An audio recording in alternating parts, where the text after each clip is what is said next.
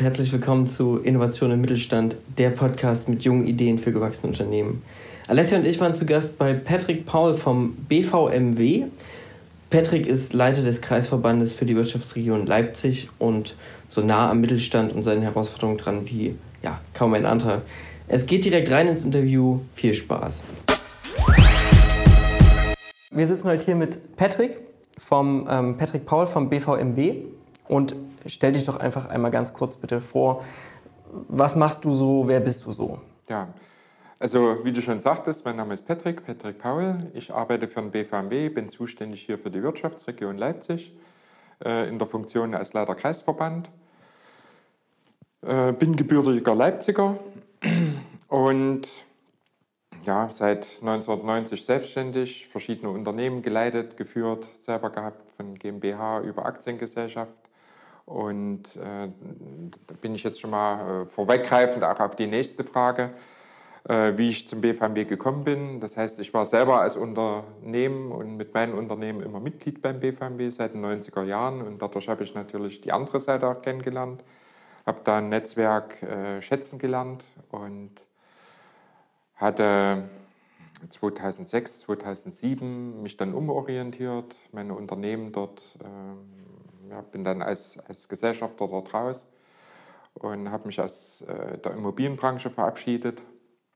Äh, zwischendurch dann noch hier und da bei verschiedenen Projekten zwischengeparkt.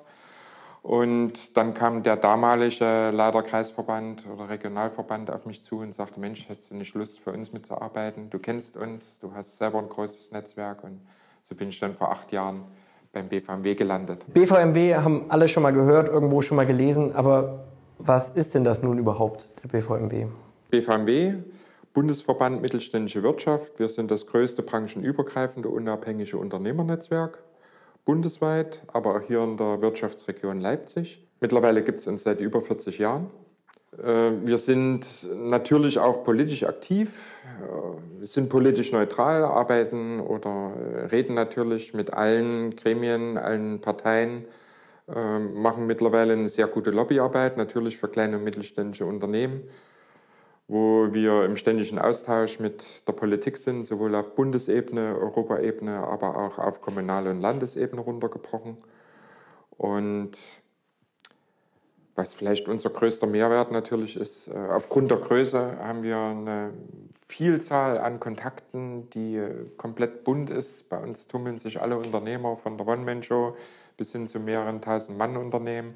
Und ich kann quasi aus dem Vollen schöpfen, wenn ich irgendwo einen wertvollen Kontakt oder einen Tipp oder Hilfe brauche. Ja, das klingt auf jeden Fall mega spannend. Vielleicht erzählst du mal, wie so ein typischer Tag bei dir aussieht.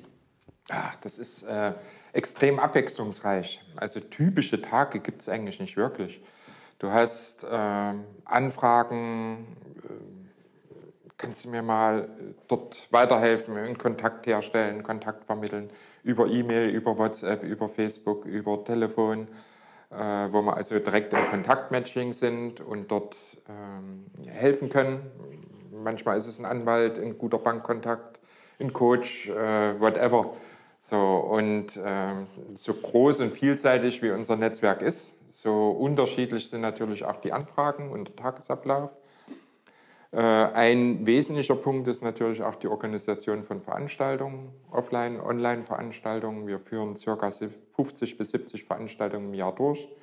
Und das ist doch schon ein höherer Aufwand, als was man vielleicht von außen als Teilnehmer sieht, um das alles vorzubereiten und ordnungsgemäß durchzuführen, auch nachzuarbeiten.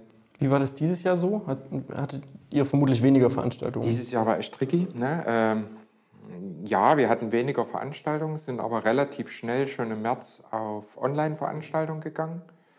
Hatten dort äh, von Ministern, Frau Köpping und Dulich, äh, mit bei uns im, in einer Videokonferenz, wo unsere Unternehmer Fragen stellen konnten oder Hinweise geben konnten und einfach sich mit entsprechenden Stelle dort in Verbindung setzen konnten. Wir hatten die Chefin vom Arbeitsamt mit dabei, wir hatten aber auch viele Unternehmer mit dabei, die Hilfestellung geboten haben, gerade oder gegeben haben in der Zeit, wo alles neu war und keiner wusste, wo kann ich denn was beantragen, wie geht es weiter. Mein Geschäft muss ich jetzt schließen. Ähm, Kurzarbeit habe ich noch nie mit dazu zu tun gehabt. wie kann ich das überhaupt abwickeln, was muss ich da beachten und und und. Das war eigentlich so unser Tagesgeschäft im März, April, Mai. Ähm, extrem, oder sag mal komplett anders. Ne? Also dort war es manchmal auch bloß äh, ist Jammerohr, ne? wo viele Unternehmer einfach angerufen haben und gesagt haben, Mensch, ich habe jetzt keine Lösung, wie geht's weiter? Und dass man einfach äh, das Gefühl auch gibt, Mensch, du bist nicht alleine, du hast ja ein großes Netzwerk, du hast vielen Unternehmer, denen es auch so geht und äh, gemeinsam werden wir da irgendwie durch die Zeit kommen. Ja, das so, war ein was, ruckeliges was Geschäft. Gut ja. geschafft wurde. Also wir haben kein einziges Unternehmen, was irgendwie auf der Strecke geblieben ist und dort gesagt hat, wir haben die Finanzierung nicht bekommen, wir haben die Zusagen nicht bekommen, äh, das ist immer noch in der Schwebe oder wir haben unsere Anträge nicht durchgekriegt. Also dort konnten wir sehr stark unterstützen. Und klar, nicht jedes Unternehmen hat es natürlich geschafft bis zum heutigen Tag und die Krise überstanden. Gerade Veranstaltungsbranche, Gastronomie gibt es doch schon einige, die davon betroffen worden sind und ihre Firma zumachen mussten. Aber Gott sei Dank. das ist ein Holztisch äh, übrigens. Ja, äh, sind sind das echt wenige und da kann man nur hoffen, dass es weiter so bleibt. Ist euch das äh, schwer gefallen, diese Veranstaltung umzustellen auf äh, so ein digitales Format oder äh, ging, weil du hast ja erzählt, das ging ja offensichtlich recht flott? Naja, man muss sich schon damit auseinandersetzen. Ja, man muss agil also, sein, ne? Das ist auch in unserem Sinne. Online-Konferenzen, Videokonferenzen äh, hatten wir vorher noch nicht gemacht oder nur ganz, ganz wenig, ne, wo du mal aufgrund der Entfernung einfach einen Videocall hattest. Aber nicht als Konferenz, äh, schon gar nicht in verschiedenen Formaten, die wir dann entwickelt haben, wie ein Online-Speed-Dating, wo du in verschiedene Break-Sessions äh, gehst und dort äh, dich von ja, äh, immer, immer im Zweierraum bist und dich äh, mit unter Unternehmern austauschen kannst. Also quasi diesen Austausch, der sonst danach immer bei einem Bierchen oder Weinchen genau, passiert ne? wäre. Also wir haben einfach versucht, Modelle zu entwickeln, wo trotzdem Netzwerken stattfinden kann, auch online. Und ich denke, das ist uns ganz gut gelungen. Das ist, äh, zum Glück haben wir dort viel Know-how auch von den einzelnen Kollegen, wo wir uns einfach bundesweit dort austauschen können, unterhalten können jeder bringt irgendeine Idee mit rein oder sagt, Mensch, ich habe das so und so gemacht, ne, dann kupferst du das halt ab und äh, führst das genauso durch oder ähnlich. Und das war schon für uns eine Herausforderung. Und ja, aber gut, der Mensch wächst mit den Aufgaben. Ne? Und insofern ist bei uns auch das Thema Digitalisierung natürlich auch in-house äh, deutlich äh, nach vorne gekommen. Kam mit der Brechstange. Dann, angekommen schon immer, ne? aber äh, auf die Art und Weise musste man halt noch nie mit umgehen. So, und das ist, ich sag mal, auch von Hardware, wo du sagen musst, okay, du brauchst erstmal anderes Mikro, Kamera. Äh, wir haben Ende Mai die erste Hybridveranstaltung durchgeführt, wo wir ein Unternehmen aus unseren Reihen mit ins Boot genommen haben, die die Technik hatten oder mehrere Unternehmen. Der eine hat halt äh, der, der Hardware, der Technik gestellt, die anderen haben die Software zur Verfügung gestellt. Und wir haben dann parallel ähm, mit ja, Begrenzung der Kapazität von der Anzahl der Leute den Rest der Teilnehmer halt online zugeschaltet, die mitdiskutieren konnten, sich mit austauschen konnten. Das lief ein bisschen holprig am Anfang. Ne? Also einfach vom, vom, vom Ton her, Schnittstellen, manchmal funktionierte das eine oder andere nicht. Aber da lernt man einfach dazu. Und mittlerweile gibt es ja viele Hybridveranstaltungen. Ich äh, denke mal, das wird auch für die Zukunft äh, sicherlich eine Alternative sein oder eine zusätzliche Lösung sein auch. für Veranstaltungen. Vor allem jetzt, wo man ins kalte Wasser geschmissen wurde, es ist ja wie mit dem Homeoffice und die Leute verstehen plötzlich, oh, okay, es geht doch. So, äh, dann macht es ja auch Sinn, das zu etablieren längerfristig. Auf jeden Fall. Ja. Aber so, sobald alles wieder ein bisschen geregelter ist und normaler ist, dann sind schon, ist der Fokus schon wieder auf ähm, physischen Def Veranstaltungen. Definitiv. Also das ist, äh, physische Veranstaltung ist ein Muss. Ein Netzwerk lebt von Menschen. So, auch wenn es technische Möglichkeiten gibt, sich dort auszutauschen und auch zu sehen am Bildschirm. Aber es ist komplett was anderes, wenn du zusammen am Tisch sitzt äh, oder ja, dich einfach von Mensch zu Mensch unterhältst. Und das macht auch Netzwerken aus man kann dann einschätzen, stimmt die Chemie, äh, passt mir der gegenüber. Ich kann ganz anders agieren von der Mimik, Gestik. Äh, wir sind froh, wenn die Zeit dann endlich wieder in normale, äh, ja, ich sag, in, in eine normale Zeit äh, übergeht und wir wieder ganz normal Veranstaltungen machen können und auch, ich sag mal, von, von, von der Menschlichkeit her, ne, so die was macht natürlich solche Veranstaltungen auch aus von der Herzlichkeit her. Man, man will sich mal umarmen, man will sich mal knuddeln und, und, begrüßt sich halt herzlich. Und auch das sind zwischenmenschliche Beziehungen, die natürlich auch auf Geschäftsebene wertvoll und sinnvoll sind. Äh, die ich pflegen muss ne? und äh, wo ich ganz anders natürlich ins Gespräch komme und Geschäfte machen kann. Mhm. Also ich kann das voll verstehen, das war bei uns ja auch so ein bisschen so, wir haben auch die Meetings dann online abgehalten und das hat auch einwandfrei funktioniert, aber trotzdem war ja auch bei einem Großteil irgendwie der Wunsch da, sich dann doch mal wieder so richtig zu sehen im Büro. Und es ist natürlich auch irgendwie was anderes. Ich finde so eine Unterhaltung, wenn man sich face-to-face -face gegenüber sitzt, das hat schon einen anderen Charakter, als wenn das irgendwie so, wenn man alleine im Raum ist und in den Bildschirm guckt. Ne? Das ist schon... Und, und was, was ich auch feststellen musste, auch viele Unternehmer natürlich von uns, es ist anstrengender, äh, viel, eine Videokonferenz zu machen, ne? weil man ja. muss sich ganz anders konzentrieren. Ja. Und äh, drei Videokonferenzen am Tag. Das ist schon eine. Das ist schon echt eine Herausforderung. Ja. Ne? Und das ist was anderes, als wenn du drei Termine äh, oder drei Veranstaltungen am Tag hast oder besuchst. Ja. Äh, ja. Und man muss sich ja auch überlegen, so, ähm, ihr habt ja jetzt auch davon profitiert, dass ihr irgendwie ein Netzwerk habt, um euch herum ja auch, die irgendwie gesagt haben, so, okay, wir haben die Technik, wir haben irgendwie, keine Ahnung, die Software. Und es gibt ja einfach so viele Betriebe, die das gar nicht haben. Und ja. wen sollen die fragen? So, also ich wüsste jetzt auch nicht unbedingt, was ich da irgendwie für ein Mikro oder für eine Kamera kaufen sollte. So, das ist halt einfach echt eine große Herausforderung gewesen. Aber das, umso das besser. Das ist schon cool, ne, wenn du so ein Netzwerk hast gibt, und wirklich ja. aus dem Vollen schöpfen kannst und das natürlich auch wieder ins Netzwerk reingeben kannst. Total. Wertvolle Tipps, Empfehlungen. Ja. Und ja, auch in so einer Zeit merkt man, wie, wie wichtig ein gut funktionierendes Netzwerk ist, gerade in solchen Situationen. So, so in die Glaskugel geschaut, ich weiß, es ist schwierig, aber was denkst du, wie es weitergeht? Also wie verändert sich unser wirtschaftliches Handeln und, oder generell das gesellschaftliche Handeln? Ähm, ja, wird alles wieder wie vorher sein oder wird, geht man anders auch mit Krisen um zum Beispiel oder ist man vorbereitet dafür, zukünftige Krisen? Was, was ist so passiert im, im Mittelstand? Was hat sich so geändert und, und wie geht es damit weiter mit dem neuen Denken? Die jetzt tatsächlich nicht so einfach, ne, weil es wirklich ein Blick in die Glaskugel ist. Aber äh, eins ist, denke ich mal, relativ sicher, es wird nach Corona nie wieder sein wie vor Corona.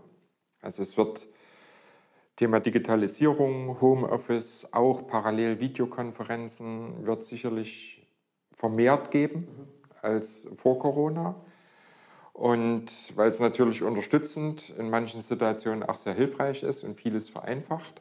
Es wird vielleicht auch ein anderes Bewusstsein äh, danach geben, wie gehe ich mit Krisensituationen, wie gehe ich überhaupt mit solchen Situationen um. Ja, auf der anderen Seite hoffe ich natürlich, dass gerade Veranstaltungs-, Eventbranche dass es da wieder so weitergeht wie vor Corona-Zeiten. So, und das wird auch schwierig sein, ne? wenn ich so ein Jahr, zwei Jahre, wie lange auch immer, quasi Zwangspause hatte. Erstens sind die Künstler dann einfach stark dezimiert, mhm. äh, weil es die einfach gar nicht mehr gibt, weil die irgendwie gucken müssen, wie können sie anders ihren Lebensunterhalt verdienen.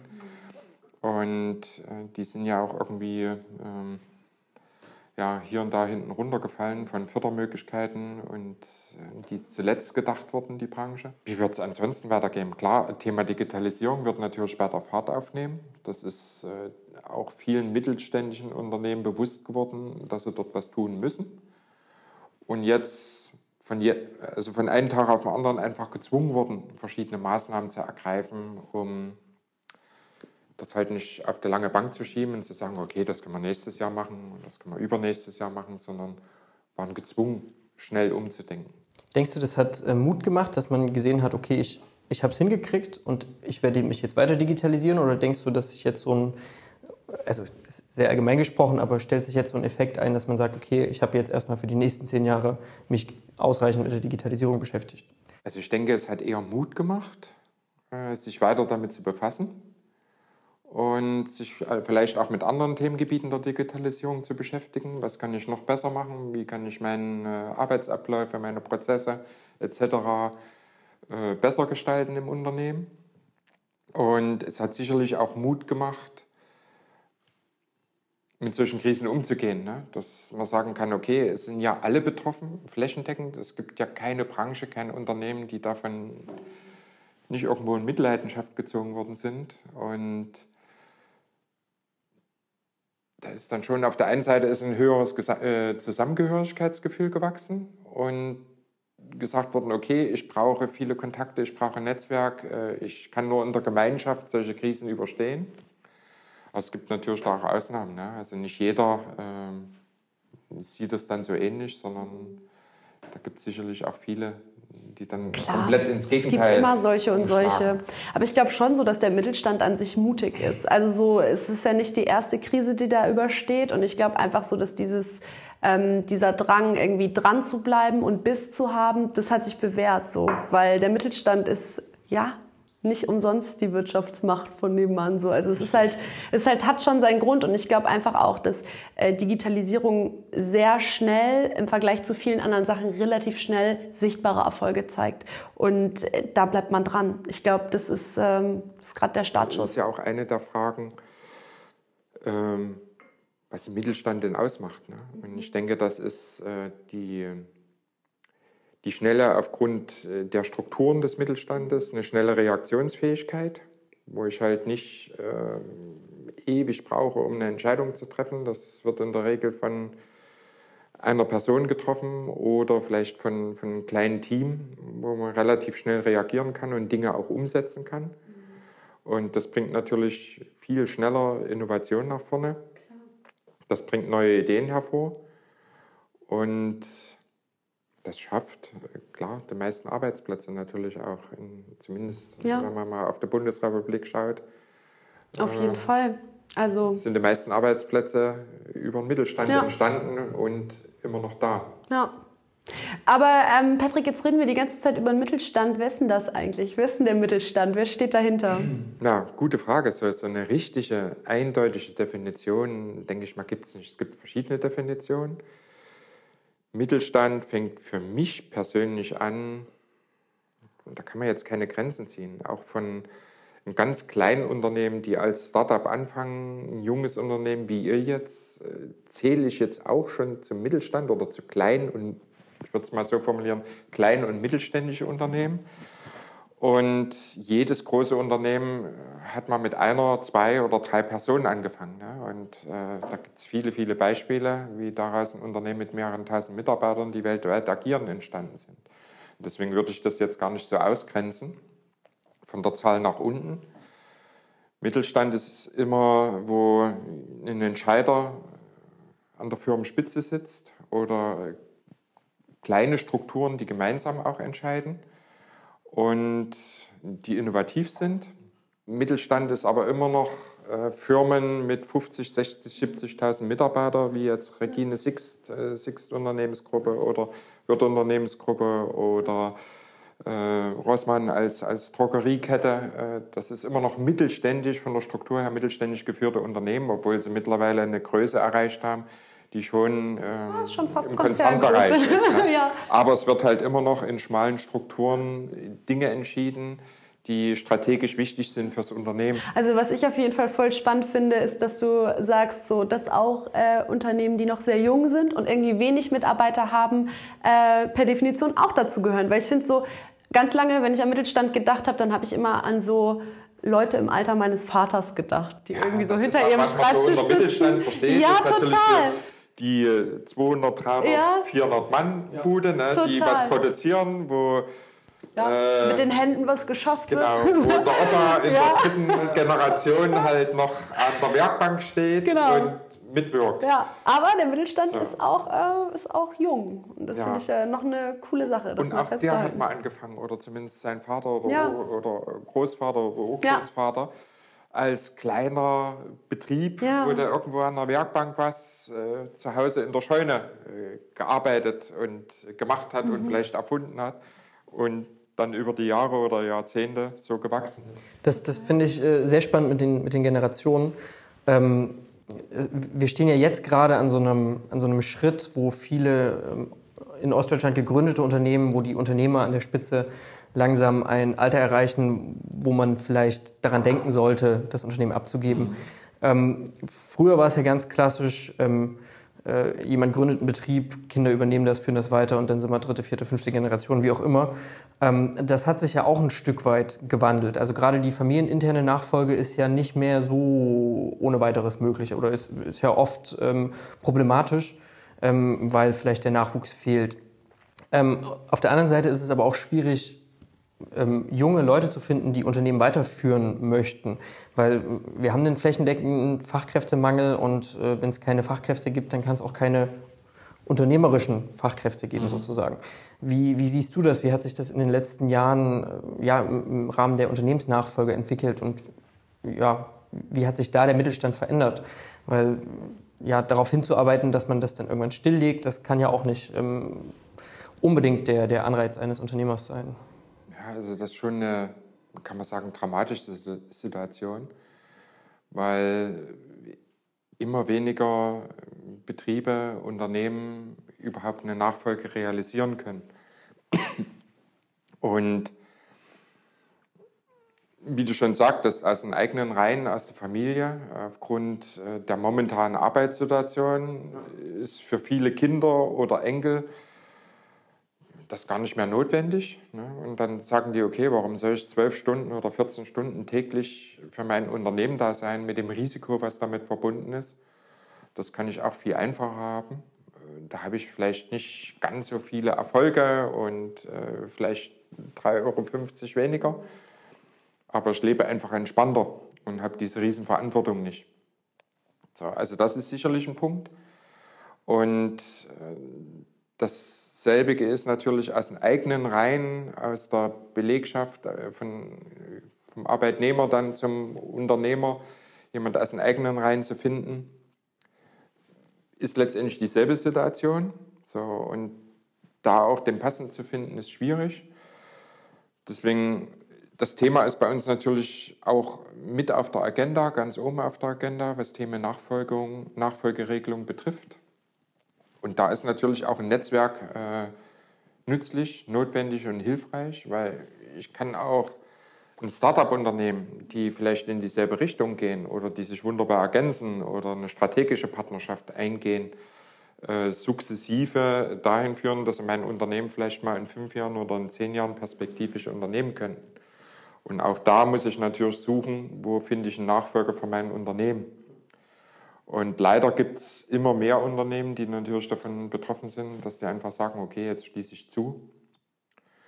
Äh, das ist immer schon traurig und dramatisch, wenn ich als Firmengründer oder vielleicht in der zweiten, dritten Generation das Unternehmen übernommen habe und dann sage, okay, das ist mein Lebenswerk, das ist mein Baby. Dafür hat meine ganze Familie über viele, viele Jahre dafür gebrannt und geblutet und alle Höhen und Tiefen durchgestanden.